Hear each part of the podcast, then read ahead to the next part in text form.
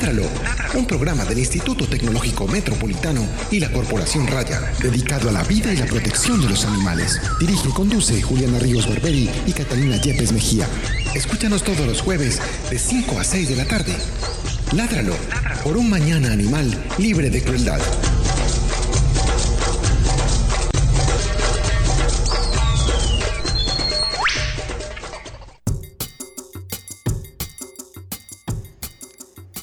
Tardes para todos nuestros oyentes de Ladralo. Hoy es nuestra edición número 116. Eh, mi nombre es Juliana Ríos Barberi, soy mm, es que médica veterinaria, decir David, ¿puedes creer esto? Ingeniera biomédica del Instituto Tecnológico Metropolitano y también soy la directora de este programa y de Raya. El día de hoy Catalina no se encuentra, como pueden ver, el ausente. Eh, ella no está, se fue para un congreso de, de medicina felina eh, para, pues ustedes saben que ella es muy amante de los gatos y como médica veterinaria ha realizado varios posgrados en ese sentido y pues está ya preparándose para brindarle un mejor servicio a todos sus pacientes. Eh, desde aquí le mandamos un saludo y mucha suerte en el congreso que tiene hoy. Y el día de hoy vamos a hablar de un tema y espérense, primero les quiero decir que pueden comunicarse con nosotros al 440-5100, extensión 5135. David, eh, ¿estoy correcto con el número de teléfono nuevo? Y nos pueden escuchar sea a través de radio.itm.edu.co o a través de nuestro Facebook Live que, que pueden ver ahí en nuestra página en Facebook eh, donde nos pueden ver a nosotras dos que estamos aquí y, eh, o a través de, como les dije, Radio ITM eh, pueden escuchar el audio apenas. Y nos pueden contactar por nuestras redes sociales. Si tienen alguna pregunta pueden llamar a los teléfonos si tienen alguna pregunta o alguna inquietud sobre el tema del día de hoy que a propósito es un tema bastante candente porque genera muchos apasionamientos y muchas opiniones diferentes y para eso tenemos a Catherine eh, Hola. Corrales. Corrales. No caballos, ni caballos. Ahorita leí por ahí 18 apellidos diferentes. Catherine, bienvenida a nuestro programa. Muchas gracias. por estar aquí. Bueno, Julián, a ustedes muchas gracias por la invitación y qué chévere estar acá hablando un poco de este tema que tiene pues muchas aristas. Seguramente hoy no las abarcaremos todas, pero nos acercaremos un poco a la situación y además la idea también es generar un poco de, inquietud, de curiosidad en todas las personas que nos están escuchando y, que pues se, motiven a buscar más del tema. Enseguida vamos a empezar con el tema del día, pero primero vamos a hablar de unas noticias que hay por ahí rondando esta semana. Es momento, es momento, es momento de la noticia de la semana. De de la semana en Ládralo. En Ládralo. En Ládralo. Bueno, la primera noticia que anda rondando por ahí es que eh, en Japón cazó 333 ballenas en esta temporada de caza, pero 120 de ellas estaban en embarazo.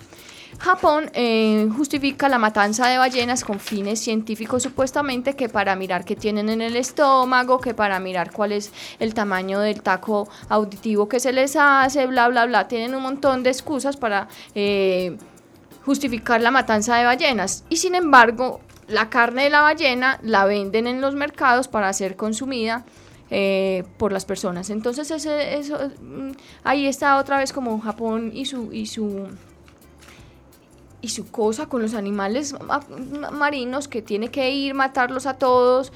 lo mismo pasa en la cueva con los delfines del, del, mes de marzo hasta el mes de septiembre, donde ya hemos aquí reiteradamente en nuestro programa denunciado lo que sucede allá cuando se van al mar, al océano, a la mitad del océano, a capturar eh, grupos de delfines eh, para ser vendidos a los delfinarios, para ser vendidos a los parques acuáticos, para que, para que em, realicen trucos y espectáculos que no, están, que no tienen por qué estar haciendo, para que la gente pague y se divierta con unos animales que están sufriendo la esclavitud. Nosotros estamos en contra de eso, estamos en contra de que... Em, de que se realicen estas cacerías de 120 ballenas embarazadas. Esos son muchos ejemplares, muchos animales que se murieron y que dejaron de nacer. Y pues no tampoco echarle la culpa a toda Japón porque Noruega e Islandia también tienen programas de caza de ballenas y próximamente pues se decidirán varias cosas de la, de la caza comercial de ballenas en la Comisión Internacional Ballenera para que estemos pendientes todos los que queremos a los animales, los que creemos que tienen un lugar en este mundo igual con el mismo derecho, o no digamos derecho, pero un, un, un lugar en el mundo tan válido como el nuestro. Entonces, eh, estar pendientes pues de eso. Y la segunda noticia la acabo de leer ahorita que estaba esperando nuestro programa, la saca El Guardián, el, periódico británico, y dice así. Permítanme, permítanme que mi aparatico es un poquito lento. Ya les voy a decir, el, es un estudio que se realizó en el que se habla de que el consumo de carne, que más o menos fue lo que tuvimos la semana pasada en el programa con Juan Camilo, eh, dice que eh, si se disminuye el consumo de carne y de productos lácteos es el mayor paso que puede realizar o el, mayor aporte que se puede realizar para disminuir el impacto ambiental en el planeta. Eh, el, el, estudio mostró que sin carne y sin, sin consumo de carne y sin consumo de lácteos eh, se podría usar más del 75% de la tierra cultivable, un área equivalente a los Estados Unidos, China, la Unión Europea y Australia combinadas, y se podría alimentar a todo el mundo. Además, la pérdida de, de mm, áreas silvestres para la agricultura es una de las grandes causas de la extinción masiva de, vida silvestre.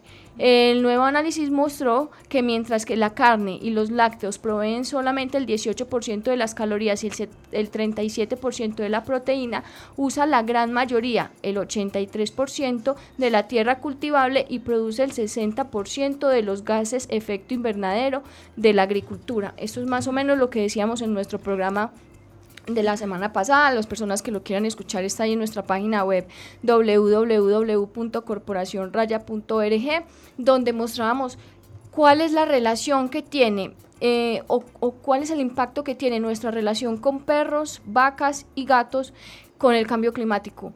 Eh, el consumo de carne definitivamente, el consumo de lácteos no es algo que los, que los animalistas sensibileros o que, o que los, como nos llama la gente y nos insulta, eh, queremos que la gente se vuelva vegetariana o vegana porque es que hay que pesar de los animalitos. Sí, nosotros nos, finalmente esa es nuestra esa es la razón por la que muchos de nosotros dejamos la carne, porque no estamos de acuerdo en matar un animal para consumir cuando hay otras opciones que son iguales de saludables o más saludables o que nos traen muchísimos más beneficios. Pero el consumo de carne, eh, o mejor, la ganadería está acabando con el planeta es la principal causa de deforestación. Juliana, quisiera intervenir ahí un poco, pues ya que estás hablando del consumo de carne, me parece que deberíamos pensar más en el consumo de todo. de todo. Nuestro nivel de, consumo es el que está haciendo tantos daños. Es obsceno. de plástico, de ropa, de zapatos, de, de, electrodomésticos. Es una cosa absurda.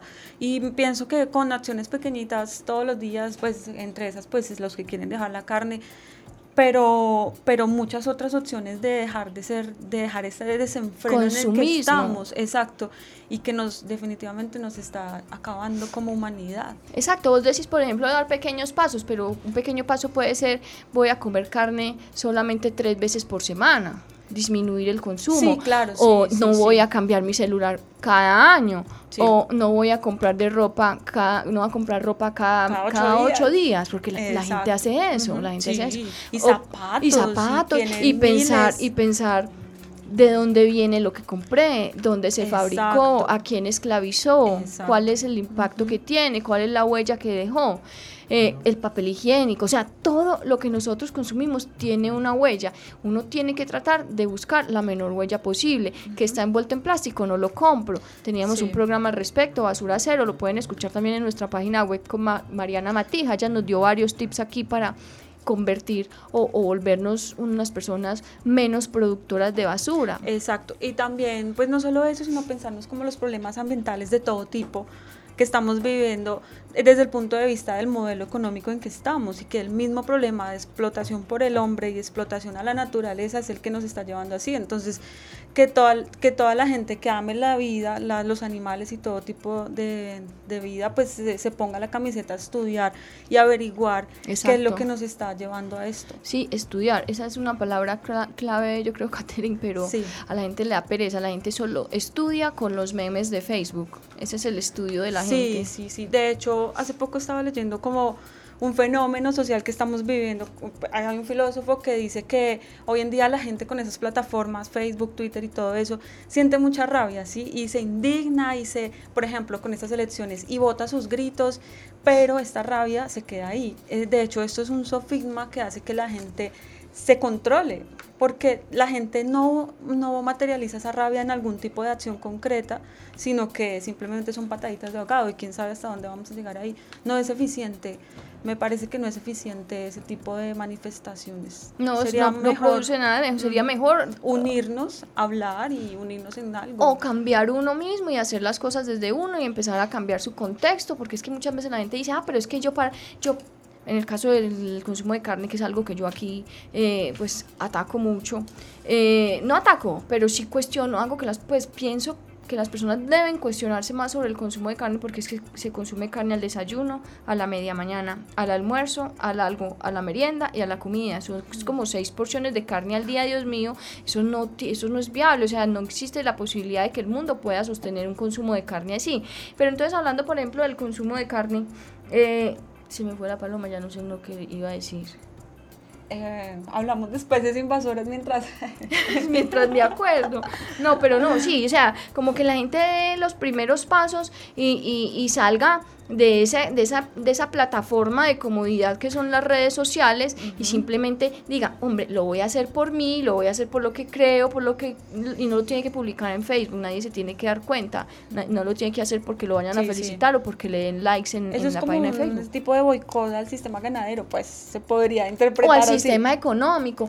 Yo leí alguna vez, la mejor revolución que puede existir es, es cultivar tus propios alimentos, esa es la revolución más grande, porque no vas a estar dependiendo del sistema que te está vendiendo los alimentos con venenos, con pesticidas que están envenenando la tierra, bla, bla, bla. Aquí hablábamos una vez con Andrés Gómez, eh, que también nos hablaba del tema del consumo, y hablábamos con él de por qué la gente no paga más, por ejemplo, por ir a un mercado campesino que vende orgánico, que es que está pagando un precio justo, que la gente que hay ahí está haciendo las cosas de manera correcta, sin envenenar la tierra y sin envenenar tus alimentos, pero la gente se pone brava porque tiene que pagar más. ¿Por qué no pagamos más por eso? Y si pagamos más por el celular, el iPhone, la, el iPad, bla, bla, bueno, bla. claro que aquí estamos hablando de, de, cierto grupo social que tiene ciertos privilegios, ¿no? pues la mayoría de la gente compra el tomate más barato o lo que le vendan. Pero, entonces, pero uno puede aprender a cultivar cosas, uno puede aprender a cultivar cosas en mm. la comodidad de su hogar. Lo que pasa es que también hay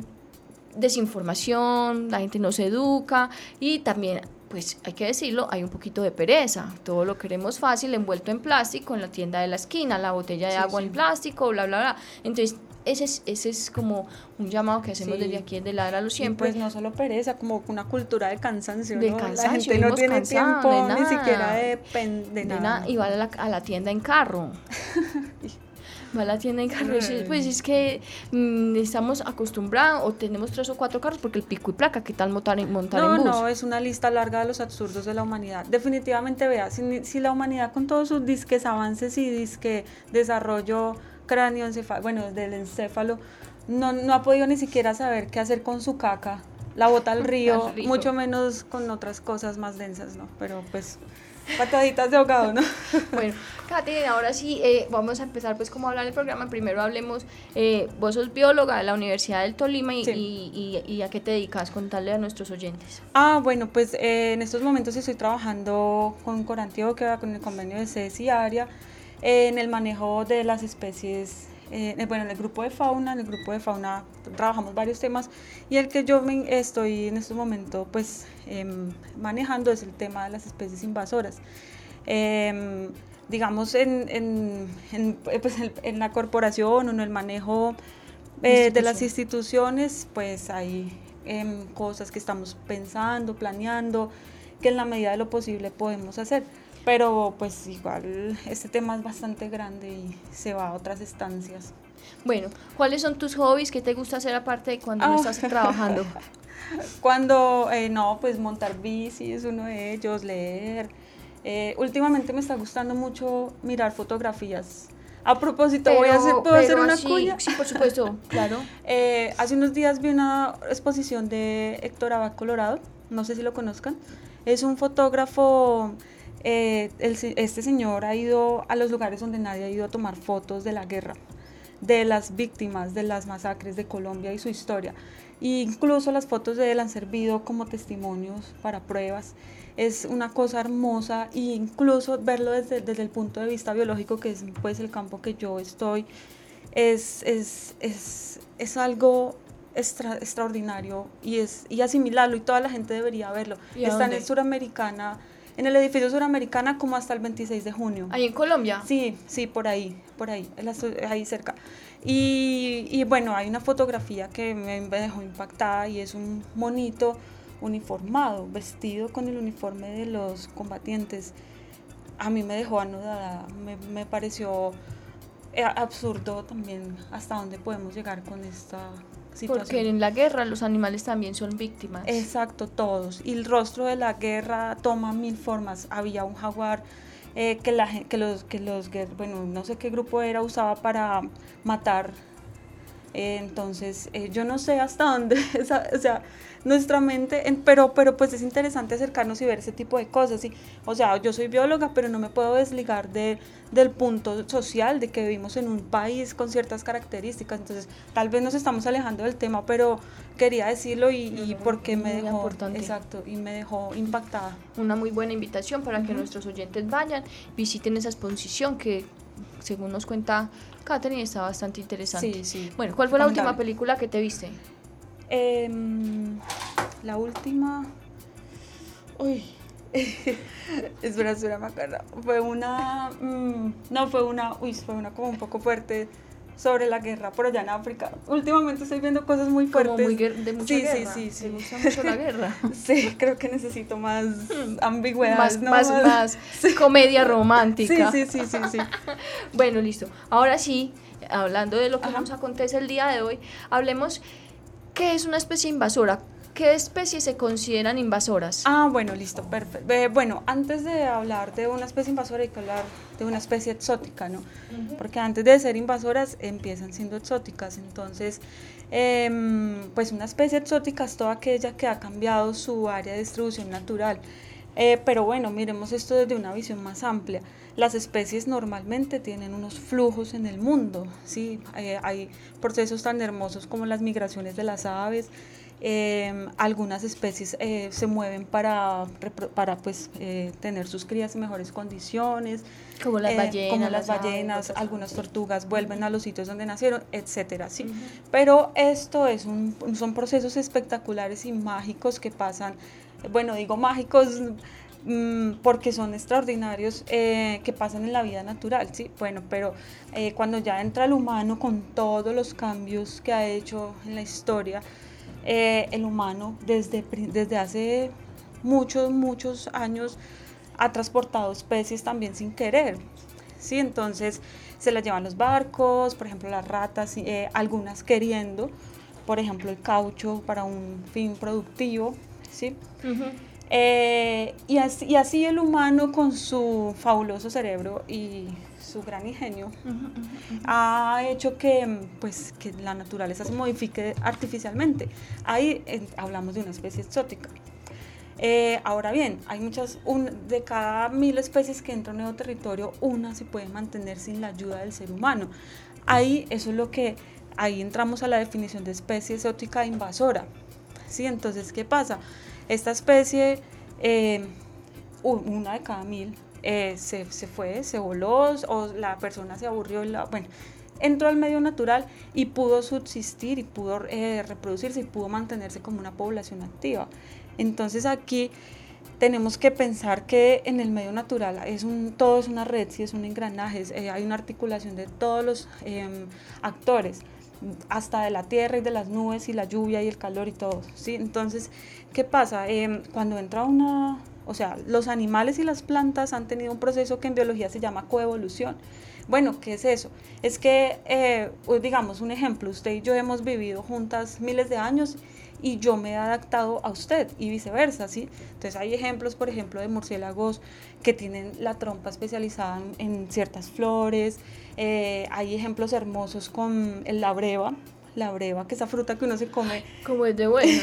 sí, eh, con unas avispas, eh, los invito a que busquen más de eso. Es hermoso ese proceso de coevolución, sí es perfecto, es, es como un rompecabezas que encaja, pero bueno, cuando llegan las especies invasoras, irrumpen con toda esta mm, situación que, que ya hay, ¿sí? Entonces, ¿qué pasa?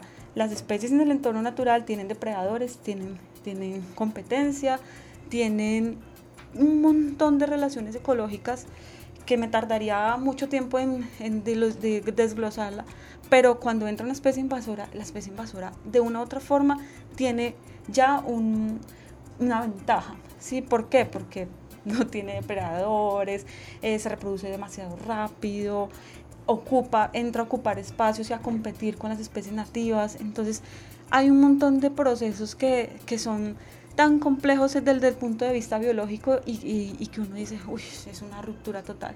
Entonces, ¿qué pasa? Eh, parte de, la destrucción que nosotros estamos provocando es la homogenización de los hábitats, de los ecosistemas. Eh, en, la naturaleza, en todos sus, pues sus, granos, desde lo genético hasta, lo, hasta un ecosistema que es algo muy amplio, la diversidad es, de hecho, hasta me atrevería a pensar, a decir que en lo, en lo humano también es así. La diversidad es algo que da riqueza, que da armonía, que da autorregulación. Y entonces, ¿qué pasa? El humano con, ha, creado y, y, por donde va pisando va homogenizando las, las zonas. Entonces, por ejemplo, en un potrero donde solo hay vacas y un estanque. Vacas. Exacto, es algo tan, eh, bueno, hay algunas que otras aves, eh, de hecho hay, pues sí, puede haber más animales, serpientes, pero es, es demasiado homogéneo en comparación, por ejemplo, a un bosque, sí, menos complejo. Entonces, en esa medida las especies invasoras el, homogenizan el lugar donde entran, ¿sí? Si me hago entender. No sé si de pronto me estoy llenando de, no, no, no, de rimbombancias, pero... Y también creo que esa homogenización que hace el ser humano favorece de pronto... a la, exacto, al mantenimiento y a la proliferación. Eso pasa con la rana toro, porque de una u otra forma en un medio natural eh, habría más posibilidad de que se regularan. Eh, pero entonces en, estos, en estas zonas no, es súper complejo. Y entonces, claro, eh, por ejemplo, con el cambio climático global y todas las cosas que se vienen en el futuro, es muy impresionante pensar qué va a pasar con la gran diversidad que tenemos en, en, en el territorio donde estamos habitando. Y en Sudamérica, bueno, con la diversidad a, nivel mundial. Es, es espeluznante pensar que, que en una zona donde pudieran haber existido 800 especies distintas de fauna y flora, solo vamos a ver 40 o 20. Es como esa noticia que decíamos la semana pasada, no sé si leíste un artículo que salió en el que hablaba de que el ser humano es solamente el 0.01% de toda la vida en la Tierra y desde su existencia ha extinguido el 83% de los mamíferos salvajes que ha habido. Sí, sí, de hecho se habla, mucha gente habla del antropoceno. antropoceno, eh, Y es como una etapa, pues también pueden haber, pues estamos como a las puertas de una segunda, de, otra... De extinción. exacto. Pero bueno, pues también no todo está perdido. Miren, yo pese a que eh, pues hay cosas muy devastadoras, la naturaleza y saca fuerza de donde, de donde ya es muy fuerte, ¿sí? Y, por, y lo vemos acá en la ciudad, en una grieta, en un pedacitico de, de lugar donde le den la oportunidad, sale. sale. Y no necesita sino un poco de espacio y un poco de tiempo y también un poco de comprensión desde nosotros, los magníficos humanos super cerebrados. Super cerebrados, los dioses del, del, universo. Exacto, y también es un proceso de educación, pues desde que ustedes de chiquito le enseñen que no está en la punta de la pirámide, sino, en el, sino que hace parte de todo este engranaje, ¿sí? Porque la gente siempre dice, ah, no, la naturaleza y yo, pero es que acaso es que usted qué es, usted qué está hecho, pues todos estamos hechos de carbono, nitrógeno, de, de moléculas de la vida, de, somos, todos somos naturaleza, ¿sí? Eh, a mí, me, eh, según eso que estás diciendo, me, me recuerda mm, la actitud muy graciosa de los seres humanos cuando uno le dice que son animales. Yo no sé si te ha pasado. Ah, sí, sí, pero yo no soy un animal. No, pero hombre, ¿de cuándo haces la fotosíntesis? Porque no me había dado cuenta yo que eras una planta o un mineral. Sí, no, y, y es muy impresionante desde el punto de vista biológico porque nosotros somos de una u otra forma muy frágiles no tenemos garras, no tenemos caparazón con chuzos. No, es que somos muy enclenques, somos unos enclencos, no sabemos hacer nada, pues solamente destruir. Pero pues esa gran masa cerebral nos ha, o sea, ha aportado gran parte, o sea, nos ha hecho súper exitosos. Súper exitosos, exacto. Entonces, eh, bueno, este mundo de las especies invasoras es, eh, es, de hecho, pues tenemos especies tan comunes como el gecko de la casa, ese gequito blanquito que uno ve. Eh, él es una especie invasora y seguramente le ha hecho mucho daño a especies nativas eh, de, de, sí, y, pero bueno, pues ya es tan común, la trucha es una especie invasora, ella eh, ha estado, se ha metido a los ríos y ha hecho un daño casi que incalculable en la fauna de peces y en la fauna de anfibios. Es, es, y, y, en estos momentos casi que es inmedible porque ella ya está en ese ecosistema y, y, y lo que le digo es muy homogénea. De 80 espe especies de peces ahora hay trucha y otras dos.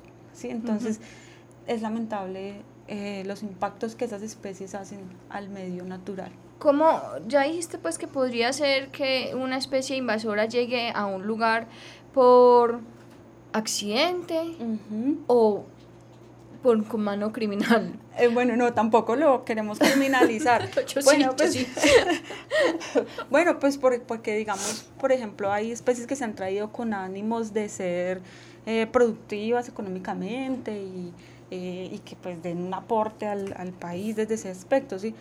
Mm, ahora bien, lo que pasa es que no se ha hecho pues de manera juiciosa, sí, llegan y, y a veces ilegales, no le hacen un estudio previo, eh, se hace irresponsablemente, sí entonces se sale todo de control. Y también cuando, por ejemplo, la gente le gusta comprar mascotas exóticas y luego se encarta con ellas y que van y las liberan porque dicen, pobrecitos, necesita estar libre. No, eso es un El punto... tema de los pitones en, en los Everglades uh -huh. de, de la Florida. Qué buen ejemplo. Eso es un, esa de los pitones allá en el Everglades, de hecho hace poco hablaba con una amiga herpetóloga de eso, y es gravísimo. O sea, se, se, ha comido venados, es una cosa... Pues es que son Es una pitones. cosa, sí, exacto. Y se lo puede comer a uno. Sí. Eh, eso es un buen ejemplo. Y qué bueno que lo mencionas porque también eh, sería bueno que la gente supiera que, ay, no, tengo pesar, voy a dejar este animal libre. Pero hombre, espere, ¿cómo así? Usted tiene que mirar que sea la distribución natural. Hay animales que, ahí entramos a otro tema y es que biológicamente no están adaptados para una vida silvestre. Entonces, la gente, por ejemplo, que tiene loras y un día se arrepiente y dice, ay, voy a dejar a mi bebé libre. Y la, la suelta por allá y ese animal... Y tres minutos después. No, y ese animal no, se, no sabe comer, solo ha comido chocolate, habla, incluso. Una, me atrevería a decir que una especie liberada irresponsablemente puede dañar miles de especies o hasta poblaciones en un ecosistema. Uh -huh. Entonces hay que ser muy cuidadosos con todo lo que, lo que, lo que tenemos y las mascotas, así sea un insecto que la gente, como yo les decía, hay especies que son carismáticas y la gente se siente mucha afinidad, pero hay quien se apersona o quien se pone una camiseta por una rana, que asco, ¿no? O por un grillo, o por un grillo, o por un pescado. Rana, sí, pues, eh, eh, sí eh, por ejemplo, ahí hablando de las especies carismáticas, pero ya saliendo de la zoología y yéndonos para la botánica, uh -huh. pues, eh, no sé, pues sí, obviamente has visto el caso del de el ojo de poeta. Uh, el ojo de Dios. poeta es aquella florecilla anaranjada que ustedes ven por todo el camino al, al, oriente que está plagando todos, absolutamente todos los árboles del sector. ¿Cómo uh -huh. Porque era una planta ornamental, alguna señora dijo qué hermosura de flor, la voy a tener, pero eso salió de control, le regaló un piecito a la otra, la otra le regaló un piecito a la otra, la otra la dejó ahí y se le fue llevando y se le fue llevando uh -huh. y ahora acaba con la flora nativa. Exacto, es súper grave y de hecho eh, eh, otro caso similar es el de retamo espinoso, que también... El del páramo. Eh, exacto, en zonas altas de la montaña, que son ecosistemas tan fundamentales delicados. y tan delicados. Y, y es, es, es, por eso mismo. Y ya se salen de control y eso se riegan. O sea, hay un punto donde las personas tenemos que aprender a, a no acostumbrarnos a ese tipo de, de, de, de, fauna o de flora, a vivir con ellos y a ser responsables por, por, porque es el hábitat en que estamos nosotros también, ¿sí? Entonces tenemos todos que poner la camiseta en el control no solo decir, ay, no, que eso lo haga esa entidad. Que lo haga otra. el gobierno, el gobierno. Exacto, la todo gente. El mundo sí, el, la, la gente siempre quiere gobierno. que el gobierno haga todo. Y bueno, ¿y usted qué hace? Va y vota y, y, solo, y ya, y se olvida que es un ciudadano activo desde cualquier punto de vista. Bueno, ¿qué condiciones necesita una especie invasora para establecerse? Bueno, pues eso es muy relativo dependiendo de la especie, porque hay especies que son más fuertes que otras. Em, pero bueno, ya en, pues digamos es que estamos en el trópico, también hay que ver en cuenta las condiciones que nosotros, estas condiciones de acá prácticamente que lo que usted ponga... Es pelecha. Exacto, es, esta es una zona adecuada para muchas especies, porque no tenemos sequías, tenemos un clima espectacular, si no hay invierno. Eh, empezando por ahí ya, desde la parte climática no hay una... Un reto. no hay un control ya desde la otra parte, que es el, la cantidad de presas, por ser una zona tan diversa, tan, tan chévere desde el punto de vista biológico, si usted es un animal, acá encuentra presas de todo tipo. Mm. Y eh, como le digo, la naturaleza tiene formas de ser muy fuertes y hay animales que tienen una plasticidad eh, ambiental desde muchos aspectos. Entonces, son, entonces se, se aclimatan no es tanto una adaptación porque una adaptación es de, mi, de más de periodos más largos de tiempo es una aclimatación a un nuevo entorno. Y, y, bueno ahorita lo que lo que mencioné ahorita con el cambio climático global muchas muchos científicos están a la expectativa de qué va a pasar. Fauna y flora se van a comenzar a mover y van a comenzar a activarse un montón de procesos evolutivos que, que no sabemos a dónde va a parar sí todos van a comenzar a, sufrir un cambio brusco, drástico, drástico y que pueda incluso afectar a muchas especies. Entonces, eso es lo que sucede, es, es, la plasticidad y la fuerza que tenga una especie. Y además, la mayoría de las especies invasoras, bueno, tienen una tasa de reproducción altísima. Y como no tienen un depredador porque nadie se las había comido antes, ahí, ahí pues ahí. Ahí entra el asunto del problema. Entonces, se reproducen y se reproducen y comen y comen y se expanden indiscriminadamente. Bueno, hablemos ahora de, ya, ya pues más o menos hemos mm, mencionado la, el efecto que tienen esas especies invasoras sobre las nativas, pero como andemos un poco más ahí, ¿qué, qué, qué impactos tiene? Pues sabemos que se van a comer algunas, que no que antes no se le comí, pues o sea, que van a tener un impacto porque se las van a comer y antes no había quien se las comiera, entonces va a haber un impacto en esa nativa que se están comiendo que no tenía ese predador antes. Ajá, exacto, sí. Eh, bueno, con diversos grupos eh, de fauna y flora se ha, habido estudios de que las especies exóticas, o bueno, exóticas e invasoras, pueden incluso ocasionar extinciones locales, locales. Entonces, mm, bueno, acá hay un punto que yo quiero resaltar y que me parece gravísimo, y es que las especies exóticas invasoras está catalogado como el segundo factor de pérdida de biodiversidad a nivel mundial eso es, después de la pérdida de hábitat o el cambio del uso del suelo, pues que ya es ganadería y todo eso. Vacas. Exacto, sí. y, cultivos, porque también pues entra mucho... Los monocultivos, sí. Exacto, em, y pues ciudades y crecimiento demográfico, bueno.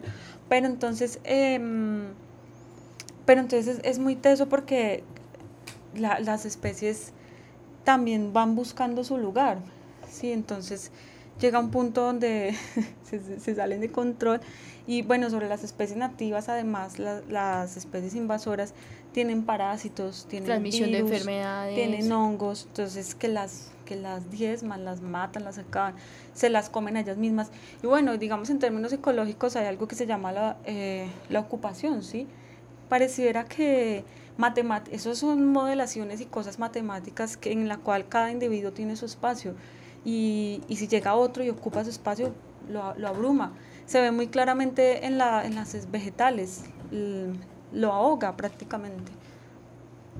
Bueno, demos unos ejemplos, ya hemos hablado de varios ejemplos a nivel mundial que, que podemos seguir extendiendo la lista, pero hablemos de algunos ejemplos aquí en Colombia. Mm, bueno, en Colombia tenemos, tenemos unos casos bien densos. Sí está, bueno, nuestro amado caracol gigante africano, que aparte de ser un problema para la biodiversidad, es un problema eh, de salud. ¿Sabemos cómo llegó ese animal aquí? Eh, bueno, se, se, dice mucho que el objetivo principal era por la baba, por esa baba. Que ah, la baba de caracol para con remedio milagroso. Exacto, que sí, supuestamente era maravilloso y bueno, resultó ser una falacia y además una cosa hasta peligrosa con la gente porque pues la baba tiene, el caracol es vector de un parásito que se llama Hystrongylus y es muy, es un nematodo que puede pues eh, dar afectaciones en el cerebro, sí, es, es muy, es peligroso, sí, desde el término de vista de salud para el humano. En estos momentos, eh, eso es una de las especies como que se les está prestando mucha atención y toda la gente tiene como una alerta roja por eso. ¿Y qué efectos tiene? Porque un caracol que uno pensaría que es tan inofensivo.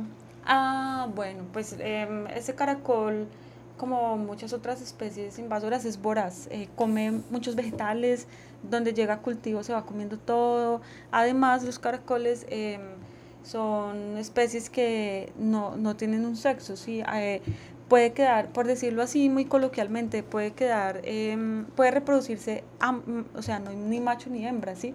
Hermafrodita, eh, como por ahí, por ahí, sí. Exacto, exacto, perfecto. es hermafrodita, entonces, entonces es, tiene un crecimiento poblacional eh, absurdo. Bueno, tiene este problema de salud y mm, pues digamos en los lugares donde hay cultivos eh, puede generar causas, pérdidas económicas. Bueno, continuemos. Eh, la rana toro, eh, que digamos no se, no se habla mucho de ella, es como un, un, enemigo ahí calladito, bueno, digo enemigo para las otras ranas, más que todo.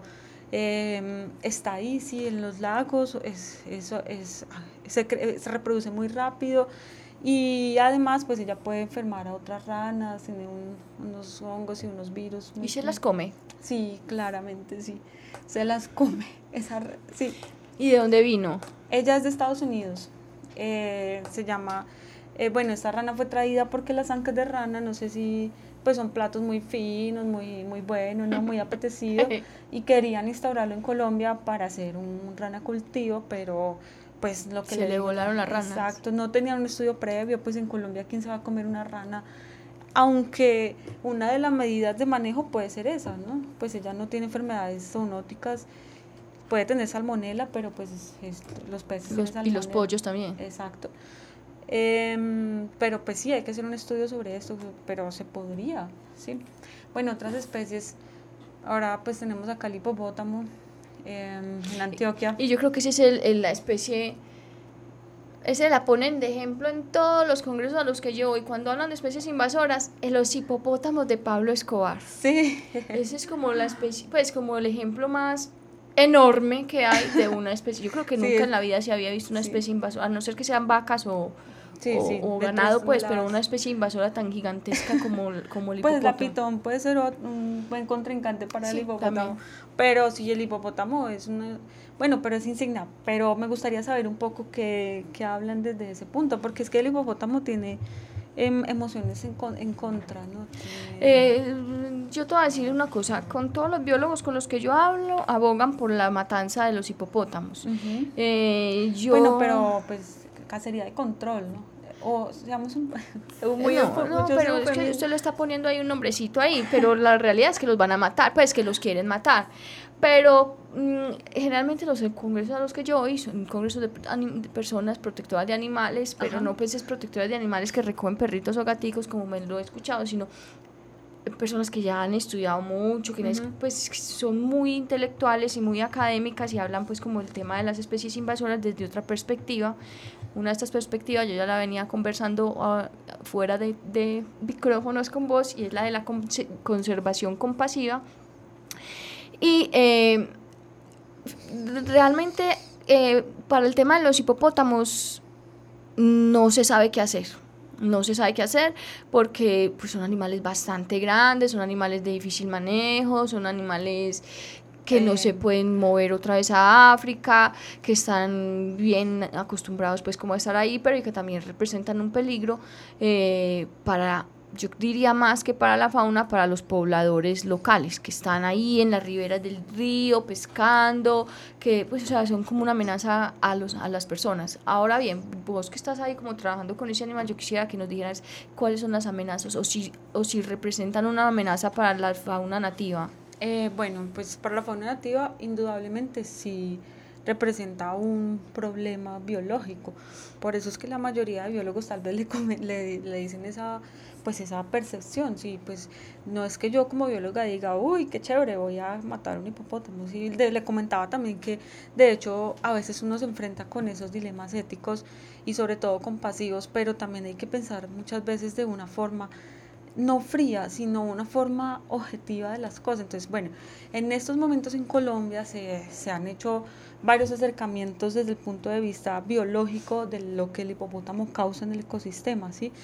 Porque hace falta mucho por, por aprender. Tengamos en cuenta que los hipopótamos de acá son, son muy distintos y comportamentalmente, eh, genéticamente son muy distintos a los de África.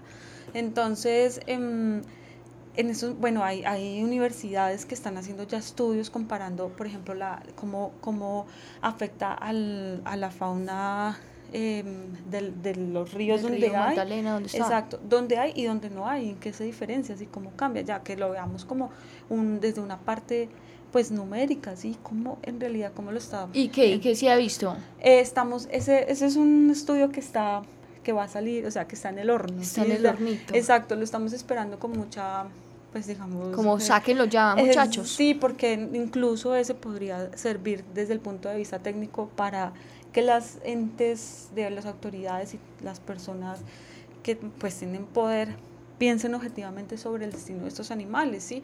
Porque, bueno, es una especie que realmente causaría mucho impacto la muerte de ellos, es cierto.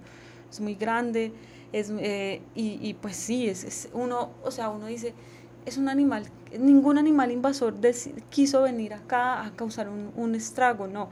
Los animales en realidad no tienen la culpa, pero ¿Qué pasa? Estamos ante una situación, mire, en el río Magdalena hay nutrias, hay manatís, hay, hay caimanes, caimán aguja que están en peligro de extinción, los manatís, o sea, son animales que, que son autóctonos, que están ahí, que seguramente tienen un conflicto con el hipopótamo y, y que biológicamente causa, el hipopótamo puede afectarlo, ¿sí? Entonces, ¿qué pasa? Uno dice, bueno, no, qué pesan los hipopótamos, y es también un poco la bandera, pues yo no, tampoco quiero criticar a los, a los, a los ambientalistas, pero, pero sí a las personas que piensan mucho apasionadamente con un tema sin ver el fondo que tiene, ¿sí? Entonces, ah, bueno, sí, salvemos el hipopótamo, pero a nadie le interesa el manatí, ¿Cuántas animalistas salen a hacer marchas por, la por los jaguares que matan todos los días? Yo sí, yo sí. O sea, bueno, exacto, hay, hay, ambientalistas más activos que otros y por eso digo, no, no quiero, digamos, satanizarlos, pero, pero tengamos en cuenta que hay cosas en, en, en las decisiones y en las cosas políticas que, que se deben manejar de una manera objetiva. O sea, no, yo, de pronto no tiene mucha relación, pero es como con todos los debates que se arman por, por, la, por, las, por las personas y por la muerte digna. O sea, yo cómo voy a, a, tener unos animales acá que me están causando un daño a la biodiversidad y que biológicamente no están aportando nada. O sea, no, pues no, no, no me parece objetivo, ¿sí? Bueno, y, y si se, y si yo pienso que siempre uno debe de buscar otra opción, otra, otra, otro abordaje al problema de pronto muchas veces estamos mm, sesgados a un solo abordaje porque es el que nos han enseñado, porque es el que conocemos, etc. Y lo hablábamos ahorita también antes de, iniciar el programa. Yo pienso que eso ese manejo y, y, que si se hace se debería hacer ya, porque es que están creciendo y creciendo y creciendo la población.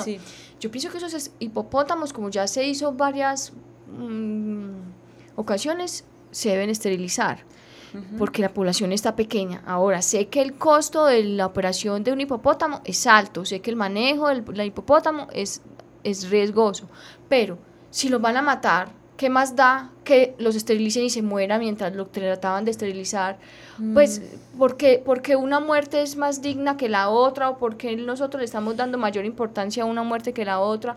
Pero yo sí creo que esos animales se deben esterilizar. Ahora, hablábamos del componente económico. Sí, es que porque vamos a destinar 100 millones o, 20 millones de pesos a, a, operar un animal que ni siquiera es de aquí, a protegerlo en vez de destinar ese, ese, esa, esa plata a la protección de un animal autóctono pero ¿por qué no podemos simplemente valorar al individuo, que es uno de los pilares de la compasión, eh, de la conservación compasiva, que te voy a decir los pilares, son cuatro pilares fundamentales. Primero, no dañar. Segundo, cada individuo importa, o sea, no se valora al individuo como una población, ni como un grupo, ni como una manada, se valora al individuo por ser un individuo. Tercero, se valora toda la vida. Y cuarto, coexistencia pacífica. Entonces yo creo que bajo esos pilares de esta nueva nuevo acercamiento a las especies invasoras que es la conservación compasiva, que pienso yo que, que es, es muy nuevo, o sea, es un tema completamente nuevo, tiene más o menos siete años, no tiene más.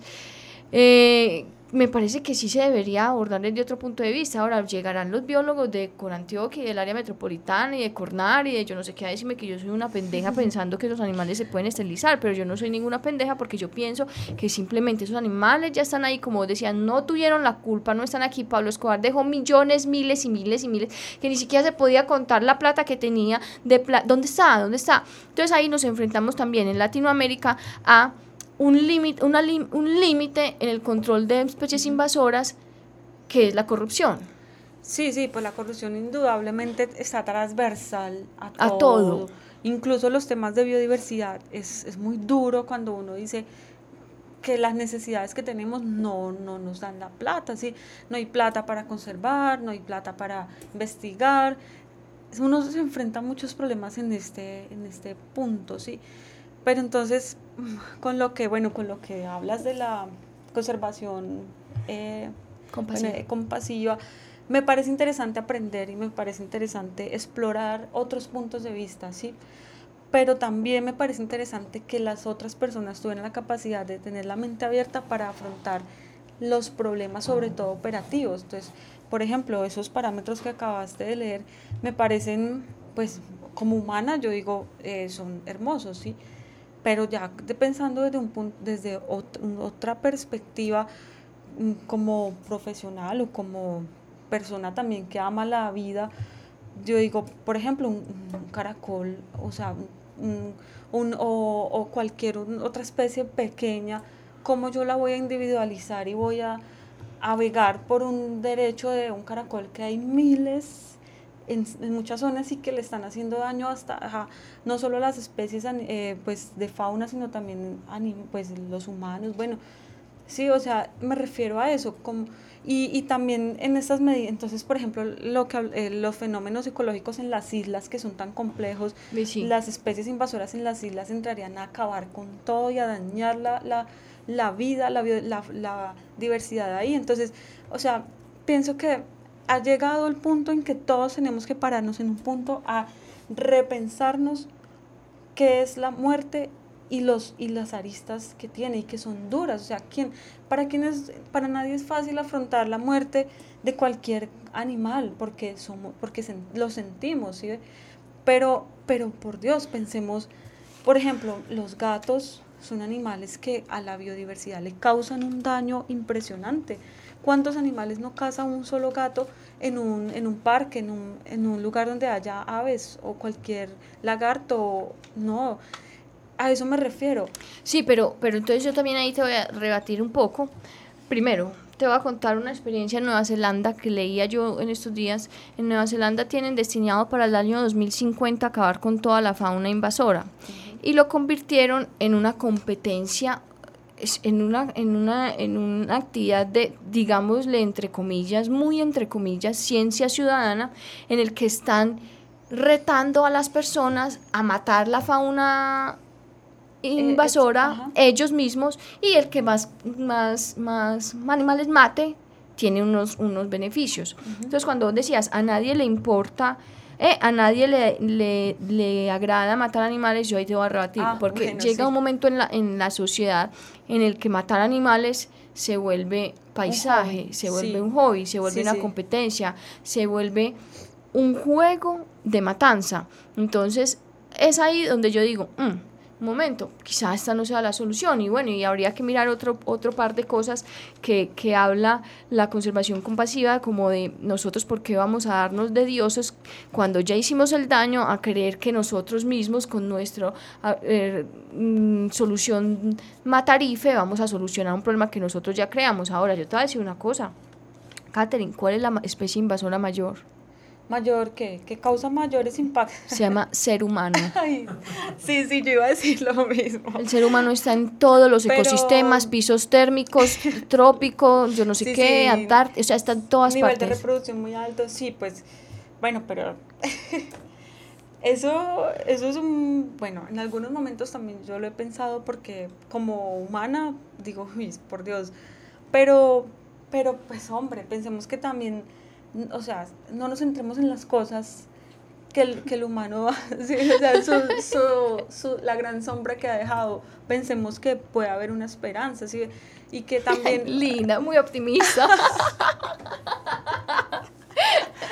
no, entonces no, entonces, ¿cuál, ¿qué otro camino tenemos? No, no, está bien, está bien. Yo opto por el camino de la compasión, yo opto por el camino de valorar pero, Pero bueno, a mí me gustaría también hacer una pregunta y es con respecto a que muchas personas que aman los animales y, y, y yo creo que es, que es la que pues también las personas deberían repensárselo ¿Cuántas veces han dejado sufrir un animal solo porque ellos les da dolor? No, es que, es el egoísmo humano, es que volvemos a lo mismo, es el egoísmo humano, es, es lo que a mí me haga sentir bien o lo que yo crea que está correcto o lo que yo como ser humano piense que estoy haciendo bien para controlar y manejar el mundo. Vea, hay gente que se para la raya y dice, no, que no maten a los, por ejemplo, a los hipopótamos, pero se sientan y se comen un platado de pollo con arroz y mataron al cerdo y los Estoy de acuerdo, pura incoherencia, pura, Exacto, pura, bla, bla, bla. Y hay, hay, mucha gente que se apasiona ciegamente de cosas que no, pues de banderas que no van hacia ningún lado. Estoy de acuerdo, estoy completamente de acuerdo, Katherine, pero vamos a cambiar de tema en este momento. Vamos a hablar un poco, ya que se nos va a acabar el programa, de la legislación. ¿Qué, ¿Qué, hay en materia de legislación sobre especies exóticas, sobre especies invasoras, reglamentación de manejo? ¿Qué existe en Colombia sobre eso? Bueno, pues eh, en el año 2000 hay una, ley, una resolución que se llama la 048 y ellos eh, por primera vez en Colombia dan un listado de especies exóticas invasoras y dan algunos parámetros generales para poderlos abordar.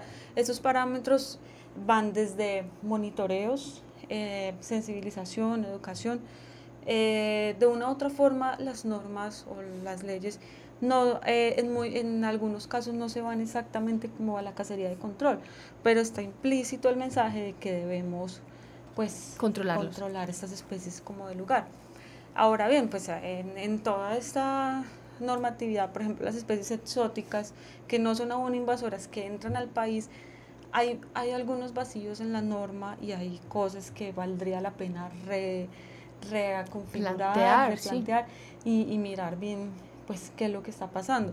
Eh, bueno, pero entonces en el 2005 hay una, una modificación a esta norma donde incluyen al pez eh, león, que es pues la, la foto de las, del programa de, Exacto, y de las especies invasoras más dañinas para una de las más difíciles, difíciles de manejar y, y una cosa loquísima lo que ellos están ocasionando en el medio ambiente. Eh, y bueno, pero entonces también, por ejemplo, para el caracol hay una, hay una resolución eh, que es la 064 del 2011. Eh, y así para eh, otras especies, digamos, focales invasoras, pues el ministerio ha sacado normatividad dependiendo del caso.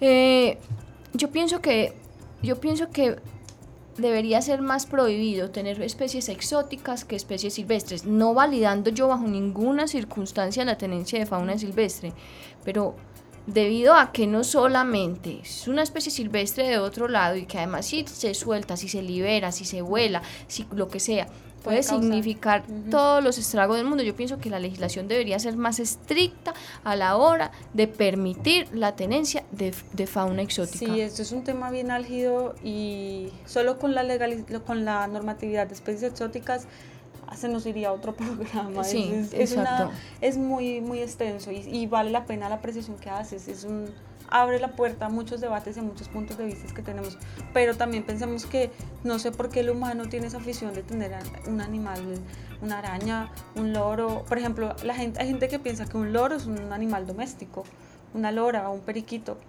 entonces nadie, la gente ni siquiera se atreve a, pensar que es un animal silvestre que ha hecho mucho daño al sacarlo del hábitat. Y yo voy a volver a decir esto. La mayor especie invasora de la Tierra y de la historia del universo se llama Homo sapiens. Que de sapiens tiene poco. De sapiens tiene poco. Bueno, pero también pensemos, bueno, desde el punto de vista biológico, no sé hasta qué punto el Homo sapiens sea una especie invasora, porque nosotros llevamos un proceso también evolutivo en esta zona desde pero, hace mucho Pero a todas partes vamos. Por eso, y entonces ahí eh, ese es otro punto. ¿Cuándo entonces yo dejo de considerar una especie invasora invasora? ¿Quién me lo dice? ¿Quién lo dicta? ¿Cuánto tiempo? ¿Por qué? No, no, pues hay unos parámetros. El primer, o sea, recordemos cómo empezamos el programa, y es que antes de ser invasor es exótico. Por eso, pero yo fui en algún momento, el africano que se mudó a no sé dónde fue exótico en algún momento. Exacto, pero, pero pensemos que hasta, hasta la actualidad nosotros hemos tenido de una u otra forma un proceso, pues digamos, pues un proceso de tiempo con la gente, con, eh, con la gente, no, con los, con los animales y con... Lo que pasa es que también estamos viviendo en un sistema económico absurdo que, que está destruyendo todo. Seguramente si no viviéramos en este, en, en este, pues... En el eh, antropoceno. o sea, si tuviéramos otras formas de ver el mundo y la naturaleza, no seríamos sí, Nos desconectamos completamente, nos hicimos aparte de todo. Sí, yo, sí, exacto. Entonces el ser humano de una u otra forma las, las cosas naturales pues ha, roto con ciertas cosas. No me atrevería a decir que somos una especie yo, yo sí, yo sí, yo sí me atrevo. Ahora vamos con la agenda de la semana.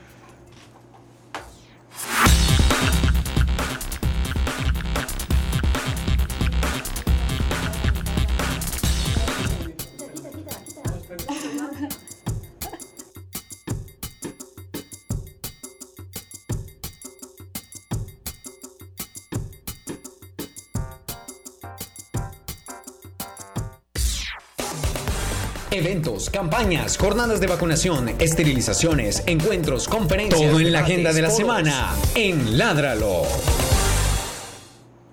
Bueno, el día de mañana habrá jornada gratuita de implantación de microchip en la Universidad de Antioquia, Ciudadela Robledo, aquí al frente del ITM, desde las 8 y media de la mañana hasta las 2 de la tarde, en la calle 75, número 6587. Eso va a ser acompañado de una actividad de defensores que ustedes pueden llevar a sus animalitos gratuitamente para que los desparasiten, los revisen los veterinarios.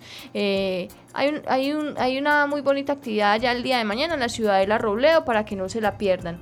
El sábado va a haber también una implantación de microchip en la biblioteca José Horacio Betancur en el corregimiento San Antonio de Prado, calle 50 E Sur, 75 a 94. Eso es para eh, el día de mañana y el día y el día sábado. Recuerden que el próximo 9 de, junio, nosotros sábado también tendremos nuestro día de esterilización colectiva, donde esterilizaremos perros y gatos, eh, excepto braquicéfalos o ñatos, como boxer, pug, bulldogs, etc. Eh, deben inscribirse al correo electrónico esterilizaciones con el nombre de la persona responsable, el teléfono de la persona responsable, nombre, especie, por especie me refiero a si es un perro o un gato, género y edad del animal. A vuelta de correo se les estará dando todas las recomendaciones para prepararse para la cirugía. Eh, me contabas, Katherine, que te faltaron unas leyes por mencionar. ¿Quieres mencionarlas o...? Eh, ah, bueno, sí, pues ahí eh, está la, la, resolución 207 del 2010 que habla también de, las, de la regulación de la entrada de especies exóticas al país. Em, bueno, el decreto 1220 del 2005, em, la, bueno, la C54 ya la nombré, que es la de caracol gigante africano. Eh, pero bueno, hay una normatividad que sí regula ciertas cosas, ciertas, pues que cierto mantenimiento también. Eh, por ejemplo, que se debe hacer un estudio si quiere, por ejemplo, entrar tilapia, que también es una especie invasora, o trucha, bueno, que lo hubieran hecho antes de hacer todo ese daño. Eh, pero ya ahí también entra eh, las partes oscuras de... Truculentas. Bueno, eh, Catherine, yo te agradezco mucho que hayas estado en el programa, hablar de este tema tan, tan pedregoso, pero muy interesante y que por supuesto queremos que, que nuestros micrófonos estén, estén abiertos para cuando quieras volver y seguimos discutiendo Ah, este tema Gracias. o cualquier otro tema que te interese. Ah, bueno, no, gracias a ustedes. Qué chévere el espacio y bueno, chévere que la discusión. Bueno, a todos nuestros oyentes, este es el último programa de la temporada 9. Eh, les agradecemos mucho por haber estado con nosotros esta temporada, por habernos acompañado en nuestro programa número 116. Eh, Esperamos escucharnos el próximo semestre con más temas de interés, más, más aprendizaje, más personas que conocer, más cosas que, que aprender. Eh, muchas gracias al ITM por facilitarnos el espacio para realizar nuestro, a nuestro programa, a David, al, al jefe Jorge, a Patricia, eh, a Catalina Yepes, la ausente, a Andrés Camilo Puentes, el que hace las cortinillas del programa, a Pilar Sepúlveda de la realización, a Gretel Álvarez, la que hace las piezas publicitarias, a José Julián Villa y Carlos Pérez por la música y a todos ustedes por escucharnos y por si siempre están en sintonía. Y Catherine, de nuevo, muchas Bueno, gracias. Gracias a ustedes. No, Nos volveremos a escuchar. Chao amigos. Nos Chao. volveremos a escuchar. Adiós. Ládralo, un programa del Instituto Tecnológico Metropolitano y la Corporación Raya, dedicado a la vida y la protección de los animales. Dirige y conduce Juliana Ríos Barberi y Catalina Yepes Mejía. Escúchanos todos los jueves de 5 a 6 de la tarde. Ládralo por un mañana animal libre de crueldad.